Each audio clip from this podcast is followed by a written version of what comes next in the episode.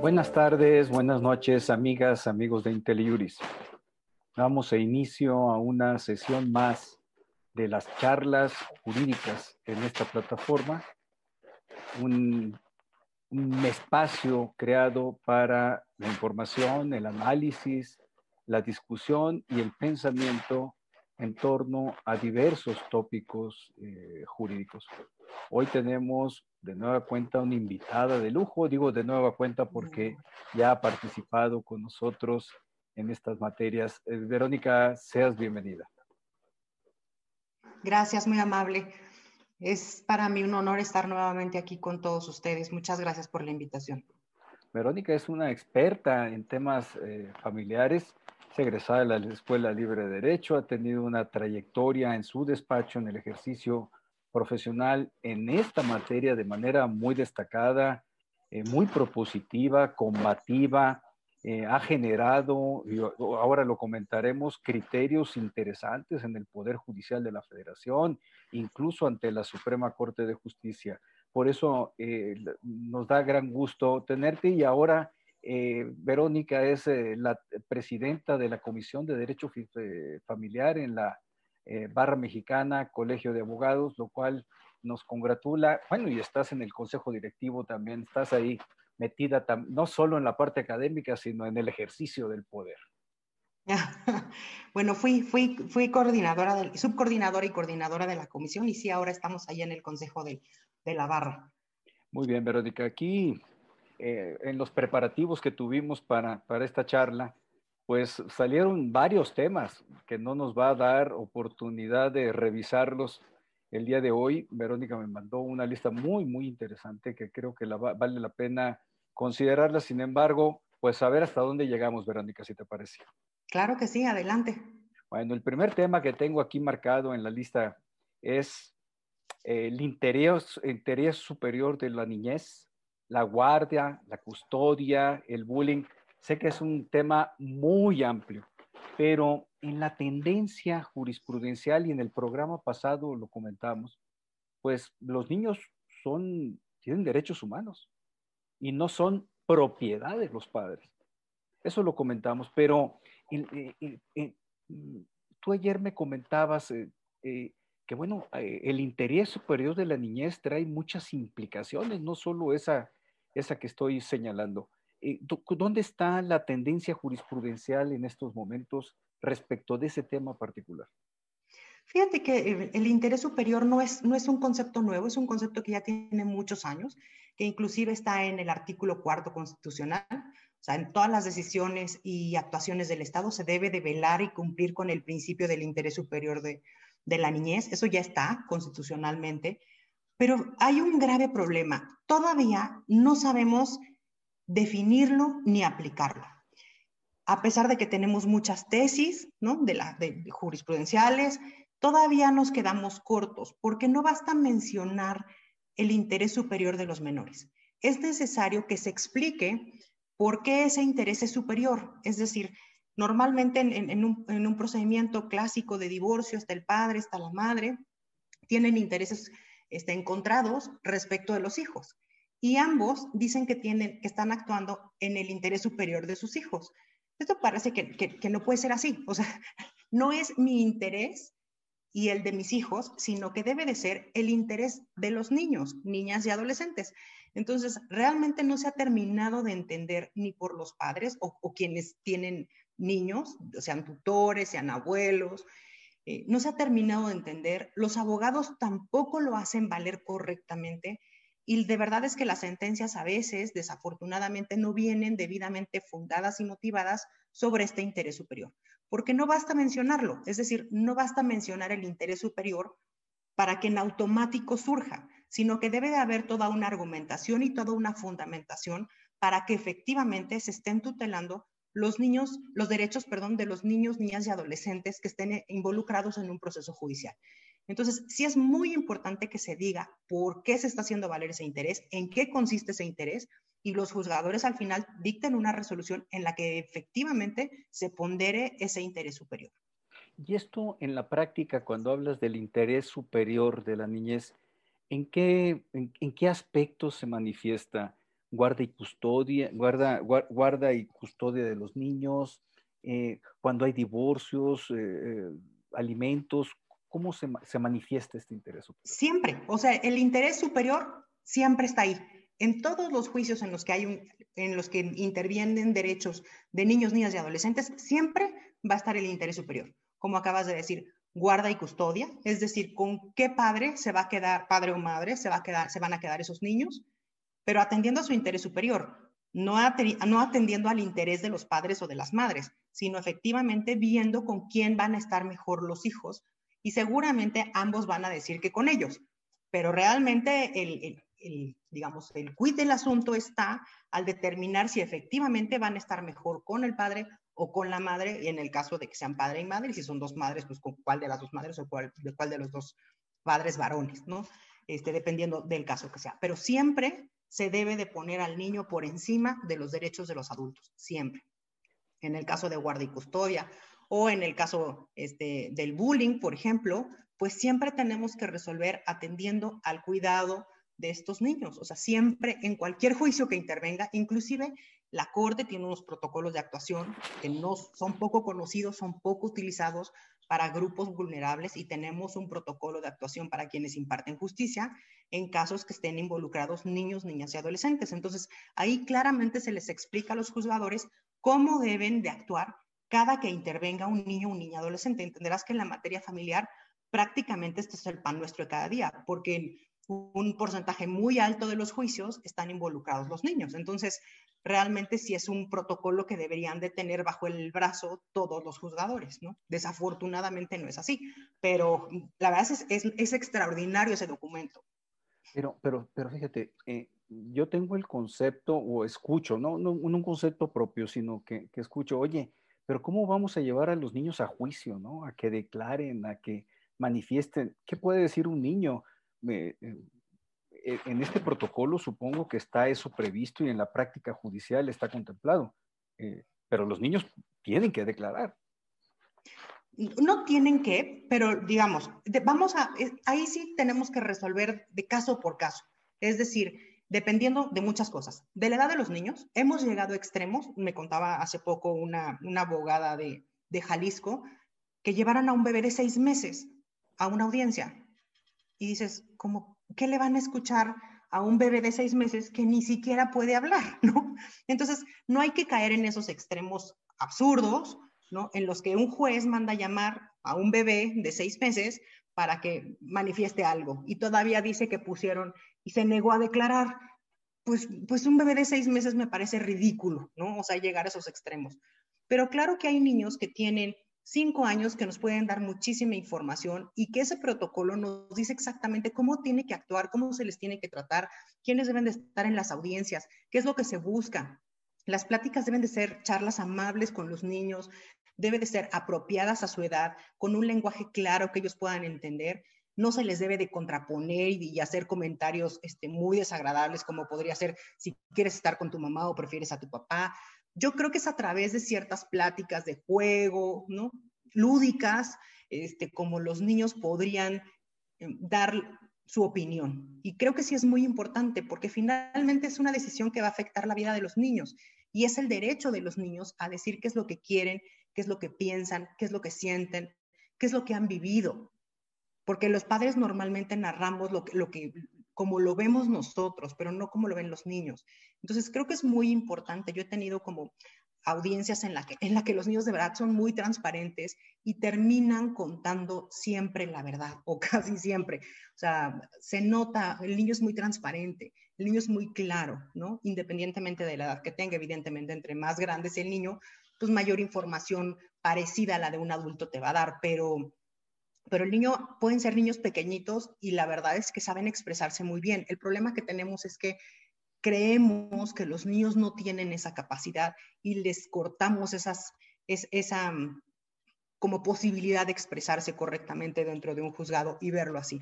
Entonces, sí, la verdad es que el protocolo es un documento muy bien hecho, muy claro, que le dice a los juzgadores cómo hacer este trabajo. Inclusive hay salas de jueces, las oficinas de los jueces, en las que hay, hay juguetes y hay juegos, ¿no? Pues, obviamente pues, no es un ambiente hostil porque pues no es, no es lo ideal para, para, nadie ni para las partes, pero, pero tratárselo de hacer de la, de la forma más bonita y más tranquila para ellos, ¿no? Pero, eh, pero además, eh, hablar con un preadolescente, estoy hablando 12, 14 años, o un adolescente menor de edad, de 15, 18 años, estás hablando con un adulto. Prácticamente, Me refiero, no, no en sentido legal, ¿no? no, no, no, no, un adulto. Sí, puedes sostener perfecto una conversación y entienden y, se expresan muy bien. O sea, yo hace poco tuve una audiencia, de verdad que es la primera vez que a mí se me hace un nudo en la garganta después de escuchar lo que declararon dos jóvenes de 16 y 17 años, cómo se expresaban de su papá y cómo se expresaban de su mamá, expresándose de uno de ellos de forma muy negativa, muy dolorosa y expresándose muy bien de, lo, de, la, de la otra parte. Entonces, de verdad es que, lo entienden muy bien, lo pueden procesar muy bien y lo pueden explicar muy bien y queda muy claro qué es lo que han vivido y por qué están en ese juzgado y por qué tienen que ver por sus derechos. Oye, y en lo que respecta también a la guardia y custodia de los niños, niñas y adolescentes, menores de edad, eh, hay como una idea prefigurada de que los niños tienen que, eh, los menores de edad tienen que estar con su, con su mamá.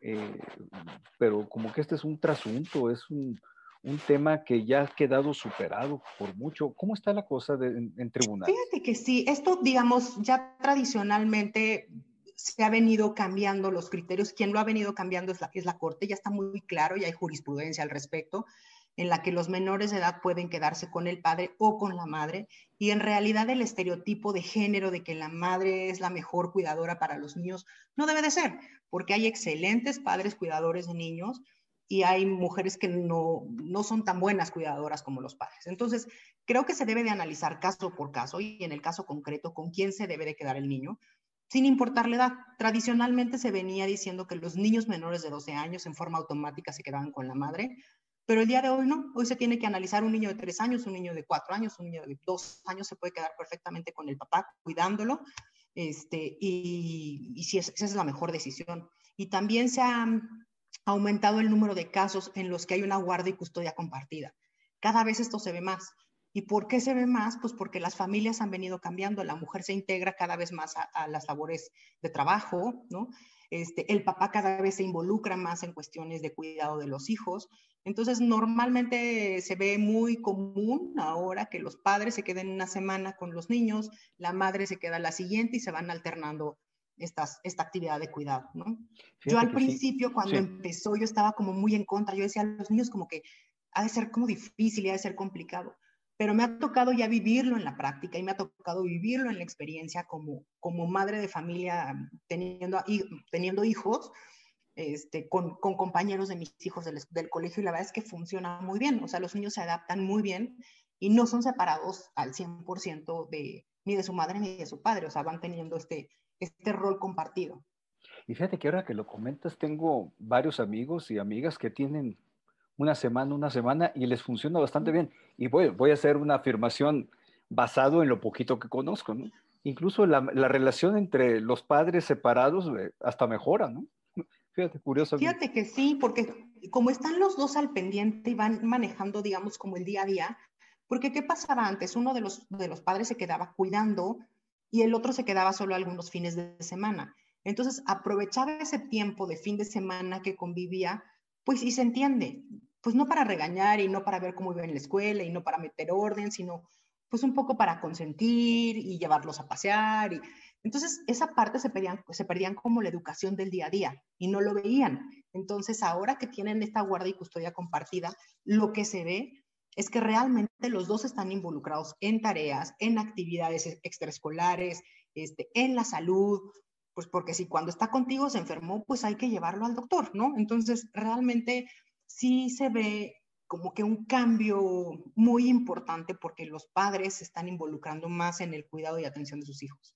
Oye, qué interesante. Me regreso un poquito por una pregunta que hace Fernando, no, especifica bien su apellido. Eh, eh, la sintetizo eh, las declaraciones de los niños ante jueces, niños, niñas y adolescentes, ¿son un medio probatorio o es un criterio informativo para los jueces y juezas del país?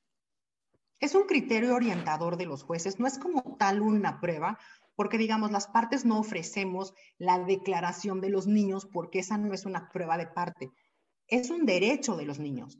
Y entonces lo que hacemos, si, la, si ninguna de las partes lo ofrece, el juez lo puede solicitar. Entonces, no es una prueba, no lo ofrezco como un material probatorio de la parte actuadora o de la parte demandada. Lo puedo pedir ¿no? en representación del menor o bien el juez lo puede solicitar. Oye, no, pues eh, perfecto. Eh, nos están haciendo preguntas ahorita que me, que me, están sacando del guion y primero me gustaría terminar con esto. Respecto del bullying, mm. vaya tema. Eh, yo, yo, padecí el bullying porque entré muy chico a la primaria, yo entré de cinco años, ahí en Sinaloa todavía se podía, entonces tenía compañeros de seis, siete años, pero cuando llegué a la secundaria, entré de once y tenía compañeros de 14, 15. Pues, como decimos en Sinaloa, pues me agarraron de torta, ¿eh? bastante. Entonces, ahora que escucho el bullying, pues me llama a mí poderosamente la atención. ¿Cómo están los criterios? Porque creo que hasta las escuelas tienen responsabilidad legal, no, no es un tema ya judicialmente tan ligero como me tocó padecerlo. ¿no? Sí, fíjate que antes era un tema de, pues, como te tocó a ti, aguanta carrilla y defiéndete como puedas, ¿no? este, los papás no se metían, no se involucraban tanto como que la, la, autoridad del maestro es si te daba un reglazo, pues te, aguantabas también. Entonces, pero han venido cambiando esos criterios. Hay una sentencia que a mí me gusta muchísimo del bullying y, como la charla de criterios judiciales, es el amparo directo 35-2015 de la primera sala de, la Suprema Corte. Y realmente hay que proteger a los niños, hay que, hay que acreditar la responsabilidad de quien permitió o realizó el bullying y al final, si se acredita esto, debe de venir una indemnización. Este caso se refiere a una mamá que lleva a su hijo al, psicólogo y de ahí determinan que está eh, con ansiedad, con baja autoestima, con frustración, con depresión, además de que el niño tenía TDAH o TDA, trastorno por déficit de atención eh, e hiperactividad. Entonces va a la escuela, habla con los profesores, habla con la maestra titular del salón de su hijo y, habla con las autoridades escolares pues el bullying venía por parte de la maestra, desafortunadamente, y entonces la señora toma la decisión de demandar por daño moral en contra de su hijo. Y finalmente se acredita, o sea, bueno, tarda todo el juicio, se, pierden algunas instancias, en fin, finalmente llegan a la, a la, Suprema Corte, porque hay una facultad de atracción, por eso es un amparo este, directo, y se hace en esta, en esta sentencia un test para la evaluación de los hechos constitutivos del bullying. Hay muchas cosas que pueden suceder. Es decir, puede ser por una conducta de agresión, que, este, en este caso fue condenada la maestra por la conducta de agresión. Ella era la que acusaba al menor. Y después hay un daño físico o psicológico que también quedó acreditado durante el juicio. Y finalmente debe de probarse el nexo causal, es decir, la conducta de la maestra con el daño, o sea, que realmente esté este nexo causal. También esto es por acción, luego hay por omisión. En el caso de omisión fue por parte del colegio, es decir, la negligencia de la escuela para responder de la situación, el, al daño físico, psicológico que está recibiendo el niño y el nexo causal entre la negligencia y el daño. Por lo tanto, procede la indemnización y después te da ahí toda una serie de, pautas para ver cómo se va a acreditar, cómo se va a pagar esta indemnización. Es una sentencia muy interesante. Eh, realmente sí se condena, creo que fue la condena fue de 500 mil pesos eh, a la escuela, y sí, 500 mil pesos.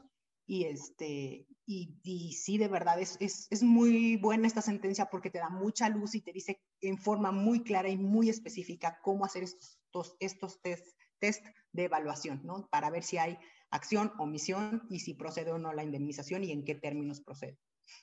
Yo entiendo que, digo, en mayor y menor medida, pues dependiendo del tipo de escuela, la zona del país, la supervisión de las autoridades, que los controles sobre el bullying a nivel eh, eh, de educación básica eh, son mayores, eh, se van consolidando poco a poco. ¿Mi apreciación es correcta o, Sí, sí es correcto. En realidad creo que es, es, algo que ya traemos, o sea, muchos en el radar, muchas personas, los padres están al pendiente, los, los, profesores deben de estar al pendiente, las escuelas, ¿no? O sea, creo que sí es algo que ya, de lo que ya se empieza a hablar y que comúnmente ya lo tenemos en, en nuestro día a día o en nuestro vocabulario, ¿no?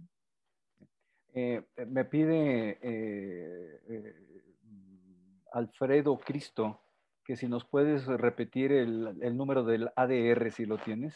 Sí, es AD nada más y es el 35-2015 de la primera 35 sala. 35-2015, de acuerdo. ¿Tú, tendrás la ¿Tú tendrás la ejecutoria como para compartirla con, con, con, las tesis? ¿Están publicadas las tesis?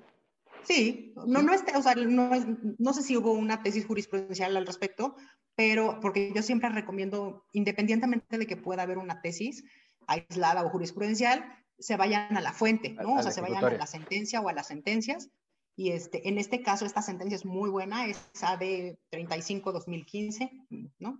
De el ministro Saldívar. Eh, Sonia Soto nos dice que qué bueno que tratamos el tema del bullying, nada más para tenerlo registrado. Eh, Verónica, no podemos eludir el tema del concubinato.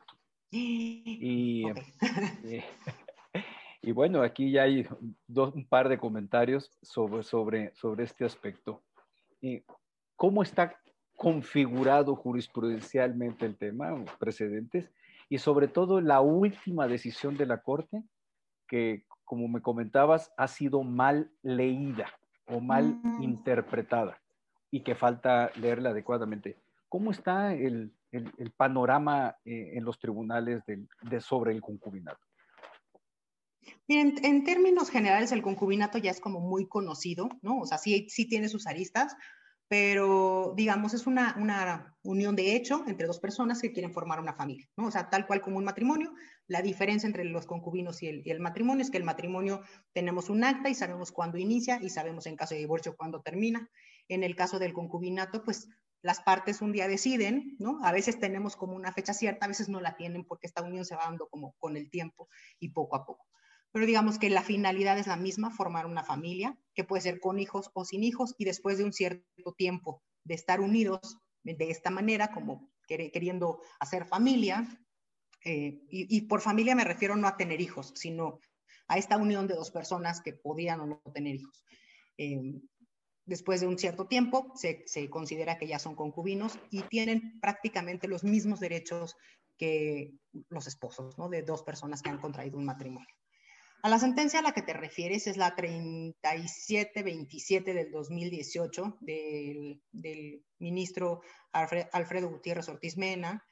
Eh, la verdad es que cuando la sacan a la luz sin conocer el contenido de la sentencia, fue la concubina demanda alimentos a pesar de que el señor está casado, ¿no? Entonces sí fue una bomba muy escandalosa porque pareciera que ahora le están dando, o sea, se pueden tener concubinas y, esposos, ¿no? Esposas al mismo tiempo. No es así, la sentencia es muy clara. La, el caso es el siguiente. Una señora se une en concubinato con un señor, durante 12 años dura este concubinato, y después la señora demanda alimentos derivados de esta unión de concubinato que tuvo. El señor, como parte de sus excepciones, dice que la señora no está legitimada porque él está casado y tiene hijos. Ahí empieza como el primer escándalo. Lo que pasa es que el concubinato no se dio al mismo tiempo que el matrimonio, sino que el señor se casa después, ¿no? Durante el, concubinato, al final del concubinato, el señor contrae matrimonio. Y, el, y este es un, caso que sucede en Morelos, el artículo 65 de Morelos dice que para que se dé el concubinato, la persona debe de estar libre de matrimonio. Entonces parecería que no puede ser su concubina porque está casado. Entonces hay una falta de legitimación y pues le compran un poco la historia al señor y no condenan a las, bueno, y no lo condenan. Entonces se va, va perdiendo las instancias y después el colegiado lo que dice es que cada estado puede regular dentro de sus códigos qué sí se puede hacer y qué no se puede hacer. Finalmente llegan a la corte por un amparo en revisión, que es el del que estamos hablando, y lo que hace es determinar si realmente hay una discriminación hacia, hacia una persona por ser concubina. Es decir, el artículo primero constitucional habla de categorías sospechosas, que no se puede discriminar por género, por etnia, este, ¿no? por creencias religiosas, por estado civil, etcétera, etcétera. Entonces dice, bueno, a mí lo que me están haciendo es que me están discriminando porque yo fui concubina primero. O sea, realmente el artículo 65 lo que está haciendo es que nos está poniendo a las concubinas como, una, como mujeres de segunda porque no tenemos los mismos derechos. Entonces, sí, yo no podría ser la concubina del señor si está casado, pero el señor, siendo mi concubino, sí se podría casar con alguien. Entonces, esta distinción que, que está haciendo el artículo 65 del Código este, familiar de Morelos resulta discriminatoria, inconstitucional e inconvencional. Finalmente le dan la razón a la señora, no para que le paguen alimentos, porque lo único que determinan es la inconstitucionalidad o no del artículo 65, y entonces le piden al colegiado que dicte una nueva sentencia tomando este criterio y, bueno, pues, si la señora le corresponden alimentos, pues está bien que, la, que se condene a los alimentos. Si no le corresponde, pues no, no, no le darán los alimentos. No se mete al estudio de fondo en cuanto a los alimentos. Entonces, creo que sí es importante que se analicen las sentencias. Por eso digo, no hay que irnos con la finta de lo que sale en los medios de momento o bien quedarnos con la pura tesis, porque a veces la tesis no refleja al 100% lo que sucedió en el expediente. Entonces, sí, mi recomendación es, pues primero hay que leer las sentencias y, ver, y ver qué es lo que se dice, ¿no? Sí, fíjate que cuando leí la nota, pues te la mandé, ¿no? Inmediatamente. Leí la nota en periódico y te dije, oye, Verónica, pues, explícame, ¿no? Sí, o explícame, pues cómo está que una concubina está, bueno, el señor está casado y hay una concubina en matrimonio, ella no sonaba, ¿no? Y luego viene y pide alimentos, pues como que estaba todo desacomodado. Pero bueno, ahorita la, tu explicación es eh, eh, maravillosa y queda clarísimo, clarísimo. Ya veremos en otra charla dentro de varios meses si la señora fue eh, exitosa en su pretensión de los alimentos. Eh, Verónica, otro gran tema es el de la compensación.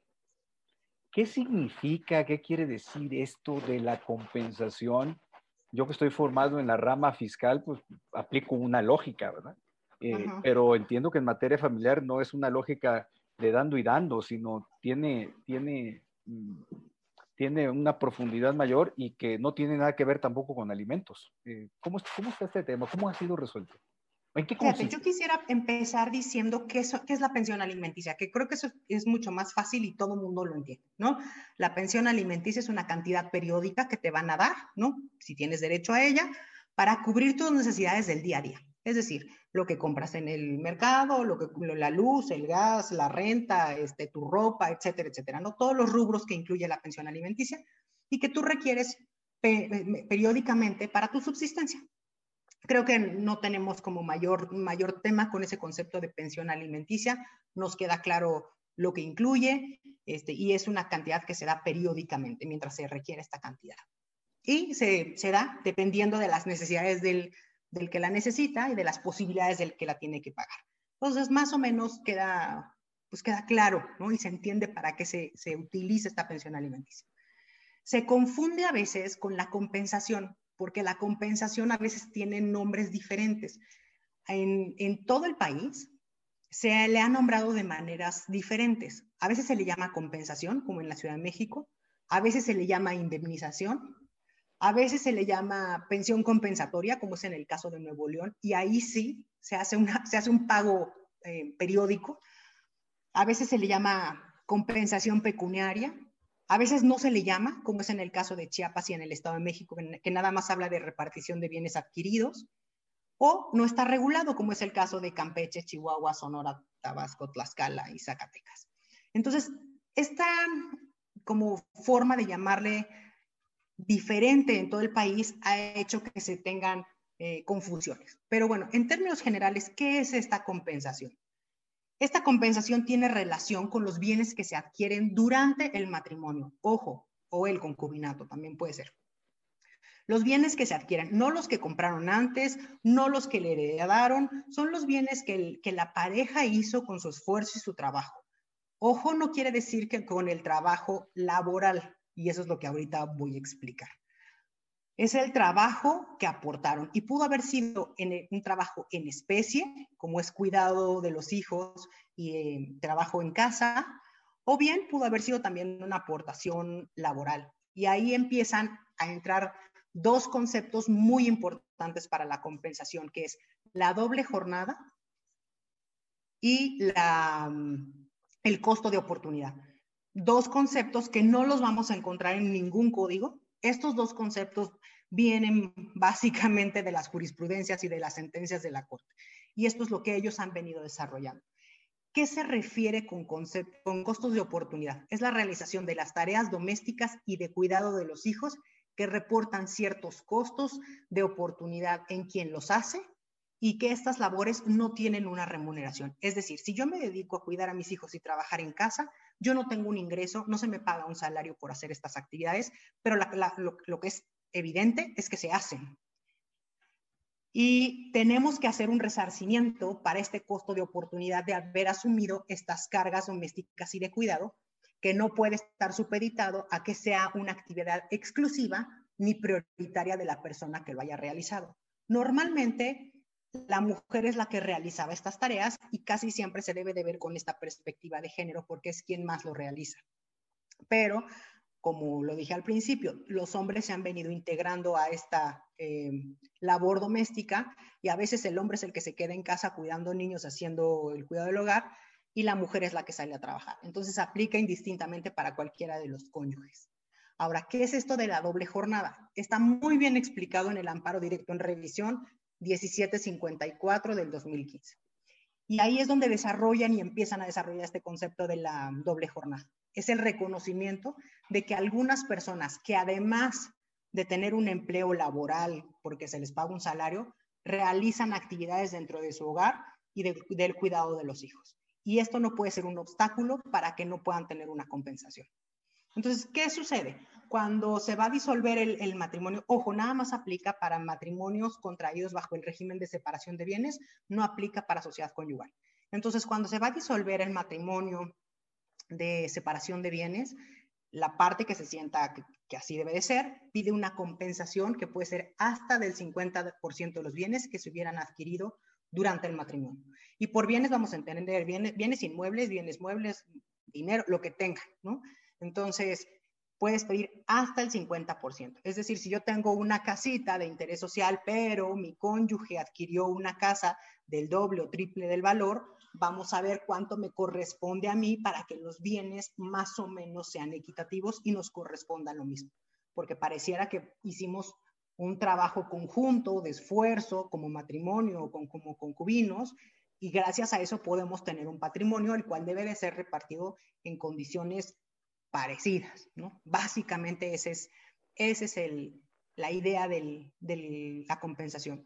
¿Cómo nació? Nació en la ciudad, perdón, ya te interrumpí. No, no, no, no, no adelante, adelante, no, adelante, nació en la Ciudad de México. ¿Cómo nació? Nace en la Ciudad de México básicamente justo por ver las injusticias que se venían dando con las mujeres que se habían dedicado al hogar y que después de 20, 30 años de matrimonio no tenían nada a su nombre, estaban casadas por sociedad, por separación de bienes y una vez que se divorciaban se quedaban sin un patrimonio ya no, tenía, no tenían ni experiencia para trabajar, eh, no iban a ser contratadas y tampoco tenían un patrimonio, o sea, no tenían ni un techo donde vivir. Entonces, ese es el origen de esta compensación. Y que se ha, sido reafirmada a nivel eh, jurisprudencial. No, pues está, está, interesantísimo el tema este de la compensación, pero también habla de una evolución del derecho familiar. Eh, Totalmente que cuando a mí me tocó estudiarlo pues, en la Libre de Derecho, donde somos egresados, allá en los años, muchos años antes eh, que tú, este, pues el derecho familiar era como muy estable, muy, con una dinámica no muy marcada, pero veo que en los últimos 10, 15 años, eh, como que tomó mucha velocidad, ¿no? Fíjate que la reforma constitucional del 2011 y la 293 vinieron a, revolucionar esta materia. Antes, ¿cómo se litigaba la materia familiar? Pues el código en el artículo fulano decía que era separación de bienes, pues es muy claro, ¿no? Tú eres dueño de lo tuyo y tú eres dueño de lo tuyo y se acabó, ¿no? O sea, no había mayor protección a los derechos, ni había grupos vulnerables. Pues lo que el código decía se aplicaba. No teníamos como más, más opciones, ¿no?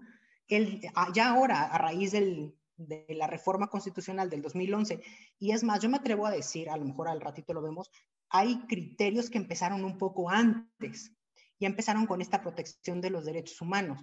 Entonces, me parece que sí, es, sí ha sido una corte eh, muy a la vanguardia, que ha, ha cambiado y ha reformado completamente el derecho familiar para proteger los derechos humanos de sus integrantes.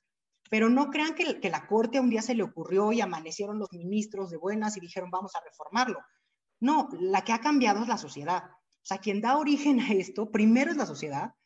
Ya a alguien se le ocurre el caso, va y se lo plantea al abogado, el abogado va y lo plantea al tribunal y el tribunal va y resuelve. Entonces, no es algo que los ministros hayan hecho por ellos mismos, sino que se les van, les van llegando los casos y los van resolviendo. La sociedad definitivamente no es la misma que los años 70 o los años 80. El concepto de familia es diferente y se reconocen ciertas familias, es decir, tradicionalmente teníamos, para que fuera una familia, tenía que ser mamá, papá, hijitos, casita, perrito. O sea, no había otro concepto de familia.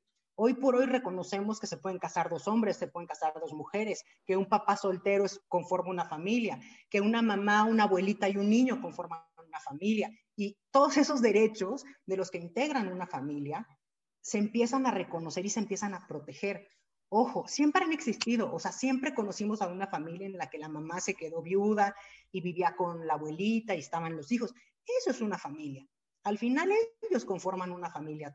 O sea, creo que tampoco estamos descubriendo mucho, simple y sencillamente se está reconociendo y darle el lugar que le corresponde a cada uno de los miembros de la familia, como sea su familia chiquita, grandota, con muchos miembros, con pocos miembros, este, novedosa, no novedosa, en fin. Y creo que esto es lo interesante del derecho a familia, ¿no? Este reconocimiento y protección a los derechos fundamentales de todos. Fíjate que se me quedó muy marcado un ejemplo que me manejaste, no aquí en el programa, de un caso en donde un padre de familia, eh, eh, y voy a entrar al tema, continuando con, con el concepto tradicional de familia que, resultó que eh, era el padre, tú le llamas de crianza, y no era el padre biológico, pero él que te, él, eh, te decía, te enseñaba la foto del niño y te decía, es que este es mi hijo, y él sabía que biológicamente no era su hijo. Eso, el, el tema, eh, mm, yo, yo conozco un amigo que, bueno, un conocido que pasó por la misma situación, era padre de crianza, él por situaciones de matrimonio posterior, etcétera, ¿no? Con, con, con una madre que ya era, eh, que ya tenía el hijo. pero esto me llama mucho la atención como en el nuevo concepto de familia no es el padre biológico el que lleva mano, ¿no? Fíjate, tú recordarás que en, en, los códigos se hacían unas cuentas, que si el niño nacía antes o después del matrimonio, en fin, pues porque era muy difícil determinar quién era el padre. Entonces, bueno, daban por hecho que si te casabas en cierto momento, pues el hijo era tuyo, aunque no fuera así, ¿o no? Pero bueno, así, así lo establecía el código. Hoy por hoy tenemos nuevas herramientas como las pruebas de genética molecular, que además es muy claro, es o no es tu hijo. O sea, no, no, no la, la prueba de, el, el, porcentaje de error es muy bajo, muy, muy bajo, o sea, de 0.01% tal vez, o sea, es muy, muy bajo. Entonces ya podemos determinar con perfecta claridad quién es el padre de una criatura o quién es la madre de una criatura. ¿Qué pasa? Este caso es, un caso bien bonito porque empieza en el 2009 y es justo que te digo que empieza un poco antes de la reforma del 2011. Es un caso que empieza en el 2009. Es el amparo directo 34 del 2016 también de la primera, de la primera sala. Y no es fácil porque no se terminó resolviendo por mayorías. Fueron tres votos y ahorita comento cómo quedaron esos votos.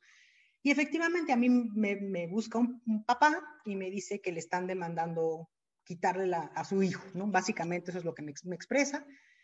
Eh, había dos actas de nacimiento, no me pregunten cómo lograron hacer esto porque no lo sé. El padre biológico es el que primero lo registra, él lo registra después y él no tenía idea. La madre del niño muere cuando el niño tiene cinco años y pasados estos cinco años aparece el padre biológico y demanda la nulidad de la segunda acta. Fíjate lo que era en ese entonces no tener este concepto de derechos humanos. Pareciera que el, que el, papá biológico utilizó el acta de nacimiento como una escritura de una casa o como la factura de un coche. Es decir, parecería que la titularidad del niño fuera el acta de nacimiento. Y entonces cuando yo veo esto, pues habiendo estudiado en el código y en los libros, que pues si tú registraste al hijo, pues es tuyo y, ¿no? y estaba la mamá y tu segunda acta pues tendría que ser nula, etcétera, etcétera. Yo de bote pronto le digo al Señor, híjole, yo lo veo muy difícil, o sea, no lo quiero engañar, pero me parece cuesta arriba su asunto. El Señor se suelta a llorar y me dice, es mi hijo, me saca el teléfono celular y en, en la portada del teléfono, no sé cómo se llama, en la pantalla del teléfono tiene la foto del niño. Y me dice, es mi hijo. O sea, no hay manera de que no sea mi hijo. No sé si lleve mi sangre o no lleve mi sangre, pero es mi hijo. Y entonces yo le pido, era un viernes, y le pido que me dé sábado y domingo para, para estudiar el caso. Llego el lunes y le digo, ¿qué cree? Sí lo llevo, pero pues vamos a, vamos a tener que picar mucha piedra porque realmente no tenemos mucho este, como para dónde movernos. Afortunadamente no nos habían pedido muchas cosas, o sea, no, nunca nos pidieron guardia y custodia, nunca nos pidieron régimen de visitas, en fin. Entonces yo contesto la demanda, reconvengo, etcétera, etcétera. Nos dictan una primera sentencia, esto fue en el Estado de México, y nos dan la razón. Entonces, bueno, pues grandioso. Llega obviamente la parte contraria apela, para esto, el padre biológico, si ganaba, se iba a llevar al niño a Argentina, porque él era argentino, entonces lo iban, al niño lo iban a desvincular no solo de su familia, sino de su país, ¿no? De su escuela, de sus amigos, en fin, o sea, sí era, era algo como trágico. Repone la sala el procedimiento, nos cambian de juez y nos dicta el juez que llega en su lugar una sentencia en contra. Nos vamos a la apelación, perdemos la apelación, confirman la sentencia, nos vamos al amparo directo, llegamos al colegiado. Para esto, digo, yo les estoy haciendo un súper resumen, pero eran 10 tomos, ¿no? O, más de pruebas y de cosas.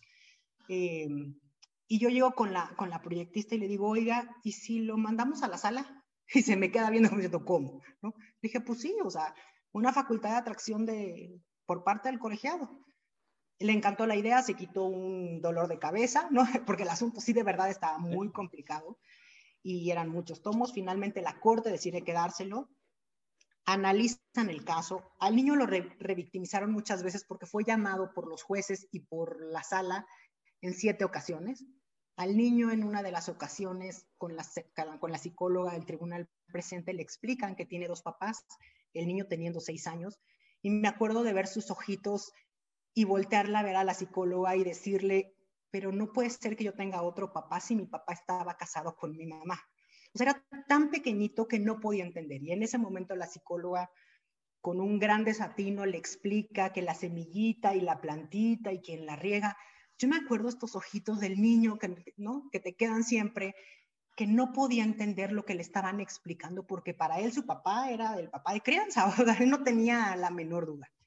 Finalmente llegamos a la sala, este, se hace un proyecto, no se, se, decide bajar, luego se, se, hace otro proyecto y finalmente tres ministros deciden votar a favor del papá de crianza y dos ministros deciden votar en contra, entre ellos el ministro Cosío y el ministro Pardo, argumentando que el niño tenía derecho a saber su identidad, sobre todo por parte del ministro Cosío que pues si bien es cierto, estaba bien que el niño se quedara con el papá de crianza, no le, podrían, no le podían negar al niño el derecho de conocer su origen biológico y que tal vez se pudo haber establecido un régimen de visitas y convivencias paulatino y progresivo.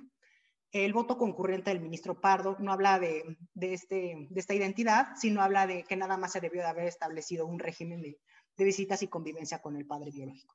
Fue un asunto complicado, fue un asunto complejo, y te digo, novedoso, porque bueno, ya cuando llegó a la corte, fue, fue en el 2017 cuando se resuelve, pero empezó en el 2009.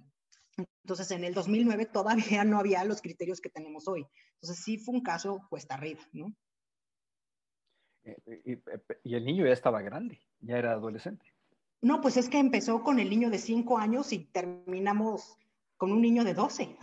o sea, realmente sí, o sea, un adolescente pero marcó pauta respecto de, paternidad de crianza y, paternidad biológica, con un voto apretado, pero marcó la, empezó a marcar. No, no, no, sí, o sea, realmente siempre las sentencias son así, ¿no? O sea, las sentencias cuando causan controversia, pues son, son apretadas, ¿no? ¿Y esto ha tenido reflejo en sentencias en tribunales locales? Esta decisión. Yo no sé si en tribunales locales, yo creo que, yo esperaría que sí. O sea, yo donde veo que se ha permeado más todos estos criterios de la Corte es en los colegiados y ya empieza a llegar a segundas instancias. Yo quiero hablar de, de, la Ciudad de México porque no litigo en todo el país, pero en la Ciudad de México ya tenemos sentencias de, de, de magistrados, muy buenas sentencias, y que ya están empezando a aplicar esto, donde todavía no permea en primera instancia, todavía nos cuesta mucho trabajo este, ver este tipo de sentencias, ¿no? Pero bueno, yo creo que pronto van a llegar. Eh, está interesantísimo también. No, y interesantísimo y muy polémico. Muy, muy polémico. Pero bueno, ya tenemos un criterio y, el derecho que rige, pues es el que al final de cuentas define la Suprema Corte. Y en ese concepto tradicional de familia, Verónica, pues está en que Luis es Pérez de padre y de Hacha de madre. Pero también ese, ese concepto ya se abandonó. Ya, o sea, yo puedo llegar mañana, yo puedo llegar mañana, con, digo, sería un enredo legal por todos mis papeles, pero mañana puedo ser de Hacha Pérez, ¿correcto? Bueno, es que hay dos cosas. Primero, el cambio en el orden de los apellidos. Realmente no te podrías tú ahorita cambiar el orden de tus apellidos. Lo que podrías hacer, sí, lo que podrías hacer es, si tienes una identidad de género diferente, podrías dejar de ser Luis y podrías pasar a ser Luisa, ¿no? Que eso ya, eh, eh, eso, es un tema. El cambio de orden de los apellidos es otro tema y se refiere cuando los padres llevan al hijo a registrar y deciden que primero lleve el apellido materno y después lleve el apellido paterno. Ah, es el momento del registro. así es, ah, así es, en el momento del registro del, del menor. Entonces, por eso te decía que ahorita, pues no, ya, ya, ya, ya vamos tarde para, para, ese cambio de orden de apellidos. Es para cuando apenas están registrando a un niño. Y, eso se resolvió. el apellido materno. Sí, y eso se resolvió jurisprudencialmente, creo. También fue. Sí, ya hay varios casos que se han resuelto, ¿no? Yo les recomiendo la sentencia 208 del 2016, un amparo en revisión también de la, de la primera sala, que ya los padres pueden decidir el orden de los apellidos de sus hijos. No pasa nada, ¿no? digamos, el derecho al nombre en relación con el derecho a la vida privada y familiar de los padres. Es decir, ¿por qué no los padres podemos decidir? Realmente el que existan, porque si venía, si hay un, si hay, si estaba en los códigos, o sea, si está el orden como deben de ser, pero parecería que es inconstitucional, es decir, ¿por qué debe de prevalecer o debe de ponerse primero el apellido del padre y no de la madre? Esto es un estereotipo y una discriminación que se hace a las, a las mujeres, ¿no? Entonces, bueno, pues si tú te pones de acuerdo con, con, el padre o madre de tu hijo en que vas a invertir el orden de los apellidos, esto es posible y no se te debe negar, ¿no? no también esos, de esos temas que van evolucionando. Eh, Totalmente. entre estereotipo y entre costumbre jurídica, resultante de un estereotipo, sin lugar a dudas, sí. bueno, pues Pérez y de Hacha, ¿no? Eh, o también papá trabaja y mamá se queda en casa. Y a propósito de la compensación, hay una pregunta de Judith, eh, Judith González Padilla interesante. ¿En el concubinato se puede pedir una clase de compensación por haber realizado una doble jornada y por ello aportando la construcción de bienes inmuebles propiedad de su cónyuge? Correcto. O sea, sí, la concubina puede pedir una compensación si tiene derecho a ella. Sí, no por ser concubina no, no estás fuera de. De hecho, hay una sentencia, no sé si es la que dije, este, pero hay una sentencia de la, de la Corte también que es muy clara, se refería al Código Civil del Estado de México, que justo le negaban el derecho a una mujer a, a la compensación y la primera sala determina que sí tiene derecho a esta compensación. Es que eh, manejar el concepto concubina eh, no tiene por qué ser peyorativo y menos discriminatorio en términos, en términos constitucionales. Es, una discriminación tremenda. Sí, sí. Sobre todo que, que, hoy por hoy en ciertos sectores de la población juvenil, sobre todo, el valor del acta de matrimonio eh, está muy relativizado y por lo tanto van construyendo relaciones se le llama de parejas, pero están acomodadas o están alineadas hacia un concepto jurídico de concubinato. sí, totalmente, totalmente. Y, en ellos no cabe la posibilidad de, que eso se, perciba como, un descalificativo, ¿no? Fíjate que no, justo los jóvenes son los que nos han venido empujando a los que tenemos un poco más de, de experiencia acumulada, este, a, hacer cambios, ¿no? A hacer cambios en muchas cosas, como tú lo dices, en esta cuestión de que ya viven en, ellos le llaman como en unión libre, ¿no? Este, que ya ven la homosexualidad como lo normal, ya ni siquiera les, les asombra, como nos podía asombrar a otras generaciones, o, o, por lo menos hacer un, un, vicio de algo, ¿no? El día de hoy ya los, los jóvenes tienen mucho más...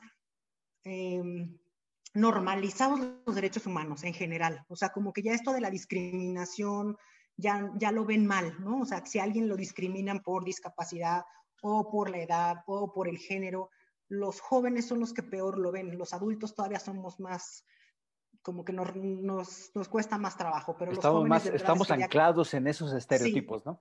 Sí, sí, sí, totalmente. Sí, estoy de acuerdo contigo. Eh, un, tema, me regreso al bullying nada más porque ya lo han comentado, preguntado dos, tres veces. Eh, ¿Opera la prescripción en el bullying? Lo que pasa es que la acción que se demanda es una acción de daño moral, o sea, no existe una acción de bullying como tal, ¿no? Entonces yo lo que demando es un daño moral cometido en contra del, del menor. Entonces, tiene la misma prescripción que pudo haber tenido cualquier acción de daño, ¿no? De, que pides una indemnización. Realmente no hay una acción como tal de bullying, ¿no? O de acoso o, violencia, como la quieras ver. Realmente es un daño moral. Gracias. Se nos fue el tiempo, Verónica. Ya nada más nos quedan 10 minutos, sí, 9 de hecho. Eh, pero dejé para el último, bueno, para el último en esta charla, un tema mm, que vaya, que es tema la reasignación sexogenérica. Mm. Lo que decías ahorita, yo puedo, Luis, ir a pedir que me reasignen eh, y ya no quiero ser Luis, sino quiero ser Luisa. Digo, ya a estas alturas, pues eh, tengo bien definido, ¿no? Pero a partir de los 18 años, ¿es, es de los padres o es del, del propio joven que va y solicita? Primero, ¿qué consiste, ¿qué consiste esto? Y se tramita vía judicial, en sede administrativa. ¿Cómo opera esta reasignación? Fíjate, yo ahí les voy a recomendar dos sentencias. La primera es el amparo directo 6 del 2008. Me parece una sentencia súper novedosa, porque te digo, fue antes del 2011. Eh, es del ministro Valls, que en paz descanse. Su secretaria ponente fue Laura García. Extraordinaria sentencia, te explica muy bien qué es lo que está pasando, cómo se está pasando, qué es lo que, qué es lo que se ve. Es una sentencia súper novedosa. Eh, se mezclan muchos derechos. Se mezcla el derecho a la salud, el derecho al libre desarrollo de la personalidad, el derecho a la imagen, el derecho a la identidad sexual.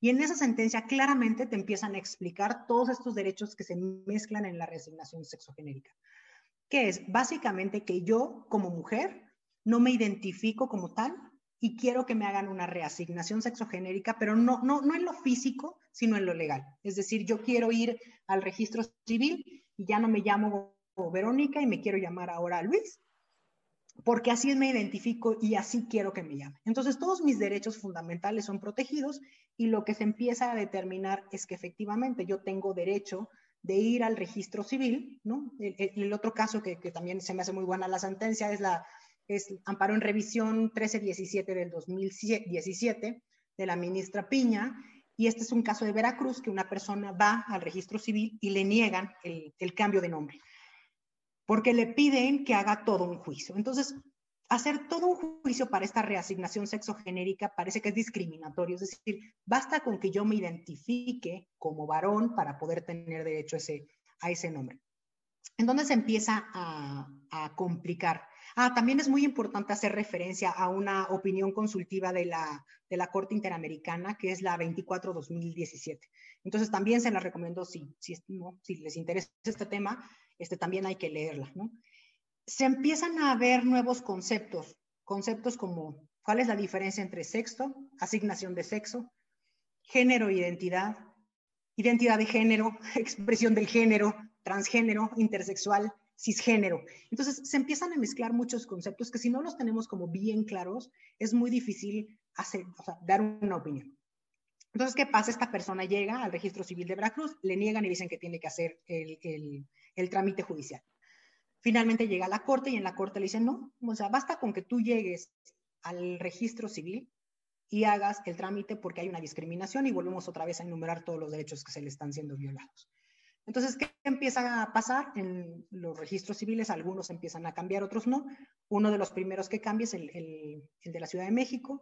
Cualquier mayor de 18 años puede llegar al registro civil, hacer su trámite y hacerse el cambio de nombre para que corresponda con la identidad de género que tiene. Es decir, el hombre va a ser mujer, la mujer va a ser hombre y no necesariamente quiere decir que tengan el cuerpo, ojo. Lo único que va a hacer el acta es que se va a cambiar el nombre y de masculino va a pasar a femenino o de femenino va a pasar a masculino. No tiene nada que ver cómo te vistas, no tiene nada que ver biológicamente si estás en un tratamiento hormonal o no. O sea, no, no se analiza esa situación. ¿Qué es lo que está sucediendo? Cuando a mí, cuando llega al despacho el primer caso de una persona que podía haber hecho el trámite, porque es muy fácil el trámite en el registro civil, pero nos quería contratar para hacer como un grupo de, trámites, ¿no? Un conjunto de trámites. Entonces, a mí me pareció que yo tenía que ir y enterarme de primera mano cómo se estaba haciendo el trámite. ¿Y cuál va siendo mi sorpresa? Yo pensé que iba a ser muy escaso, ¿no? o sea, que íbamos a hacer uno o dos trámites al año o al semestre. Cuando llego me encuentro una fila de jovencitos entre, yo calculo 18 y máximo 22 años, una fila gigante, pero ¿qué te puedo decir? Eran 50 chavos, este, haciendo el trámite de reasignación sexogenérica. Y yo me quedé pensando y dije, ¿realmente saben, saben lo que están pasando? ¿Saben lo, lo que quieren? ¿Están convencidos? ¿Saben las consecuencias de lo que están haciendo? Es decir, porque una vez que yo me cambie el nombre y deje de ser Verónica Gómez y ahora sea Luis Gómez, voy a tener que cambiar mi certificado de primaria, mi certificado de secundaria, el de prepa, si ya hice la universidad, si estoy en el Seguro Social, si estoy en el SAT, en fin, son una serie de, trámites que te voy a tener que hacer que yo creo que los jóvenes todavía no se han dado cuenta y puede ser que el día de mañana les pase lo que ya me pasó a mí con otra persona que llegó al despacho y ella fue, ¿no? Como que por sí misma hizo su trámite, se cambió él, ¿no? El, era mujer, se fue al, al lado de los varones, se cambió el nombre, y llegó con nosotros porque ahora lo que quería hacer era regresar. Después de un tratamiento hormonal que inició y un tratamiento psicológico, descubrió que la identidad de género que le correspondiera era efectivamente el femenino. Entonces ahora quería revertir todas las consecuencias legales que, que había hecho por, por el primer cambio. Entonces yo creo que todavía estamos muy al inicio, no sé qué vaya a pasar, sí me preocupan un poco a futuro las consecuencias de que esto sea tan fácil. No quiere decir que no se deba de hacer, pero creo que sí le deben de dar los mayores de 18 años una buena pensada. Es decir, si tú hoy, este, con tu experiencia, con lo que has vivido, con lo que tienes, decides hacerlo, me parecería que está muy bien. Pero un joven de 18 años no quiere decir que no, no esté capacitado, sino que realmente todavía no entiende tal vez todo lo que implica hacer esta reasignación sexogenérica. Y hay casos que se han venido dando, yo conozco dos en la Ciudad de México, de niños niños, uno tenía seis años y el otro tenía ocho años, que los padres se dieron cuenta que realmente pues, el niño no se identificaba como un niño y quería ser niña, y realizaron todo un juicio, y no recuerdo el número del juzgado de la Ciudad de México, un, juzgado oral, y finalmente sí ellos tuvieron que hacer el juicio y se cambió, ¿no? Se hizo una resignación sexogenérica de un niño de seis años. Yo no sé tampoco, no soy experta en la materia, no sé cómo funcione este, psiquiátricamente psicológicamente, hormonalmente, en fin. Y el otro caso, finalmente, los padres eh, no quisieron hacer el juicio, tenían las posibilidades de irse a Estados Unidos y terminaron yéndose a, a vivir a Estados Unidos porque pues, es una sociedad como mucho más comprensible y mucho más amable con este tipo de casos, ¿no? Pero sí son, son pocos los casos que se han visto en, en el caso de niños. El problema que creo que se va a dar va a ser en los mayores de 18 años. Caray, Verónica, ya se nos fue el tiempo. Este es un gran, gran tema. Eh, quedaron varias preguntas, muchos comentarios, en donde hay una insistencia importante y ojalá nos puedas acompañar otro día. Es en los temas relacionados con adopción. Ah, adopción con, todas sus variables, ¿eh? Eh, el concepto mismo, lo que implica la adopción, quién tiene derecho a la adopción, por qué la adopción en México es ineficaz o ineficiente, qué, es lo que lo tiene atorado. Y bueno, la adopción eh, por parejas o, perdón, por, por, un solo padre, una sola madre, o, perdón, un hombre, una sola mujer, o personas del mismo género. Digamos que, que sí da para mucho, ¿eh? y no lo, no, lo traía considerado. Verónica, de nueva cuenta, muchas gracias. Hoy quedó eh, muy clara tu exposición. Yo te agradezco el tiempo, la generosidad en compartir experiencia, conocimientos. Y bueno, pues eh, no, no, paran de las felicitaciones aquí en, en, el chat y en la sección de preguntas y respuestas. Te mando un abrazo, Verónica, y esperamos tener. Muchas, muchas gracias. Claro que sí, con mucho gusto estoy a sus órdenes. Gracias por, por la paciencia y por el tiempo. Eh, me preguntan en dónde, me preguntan tu contacto. Prefiero decirles que estás en Twitter como Vero Gómez, es decir, G-O-M, Gómez sin la E. Vero Gómez sin la E, Z, por supuesto. Ahí la pueden localizar. Hasta luego, Verónica. Un abrazo. Gracias. Gracias, que estén muy bien. Un gusto.